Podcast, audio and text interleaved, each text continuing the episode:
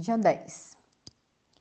Desde o Nordeste até o leste de Minas Gerais, onde fica o Rio Doce, a reserva indígena das famílias Krenak, e também na Amazônia, na fronteira do Brasil com o Peru e a Bolívia, no Alto Rio Negro, em todos esses lugares, nossas famílias estão passando por um momento de tensão nas relações políticas entre o Estado brasileiro e as sociedades indígenas.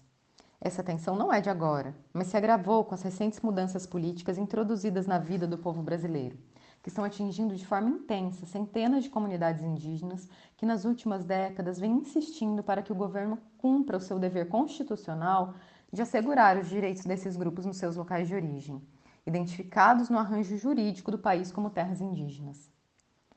Não sei se todos conhecem as terminologias referentes à relação dos povos indígenas com os lugares onde vivem ou as atribuições que o Estado brasileiro tem dado a esses territórios ao longo dos anos da história. Desde os tempos coloniais, a questão do que fazer com a parte da população que sobreviveu aos trágicos primeiros encontros entre os dominadores europeus e os povos que viviam onde hoje chamamos de maneira muito reduzida de terras indígenas, levou a uma relação muito equivocada entre o Estado e essas comunidades.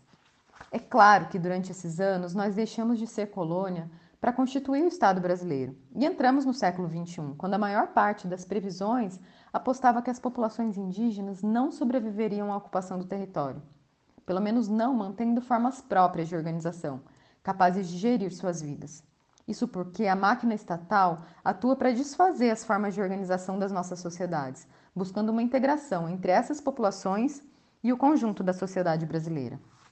O dilema político que ficou para as nossas comunidades que sobreviveram ao século XX é ainda hoje precisar disputar os últimos redutos onde a natureza é próspera,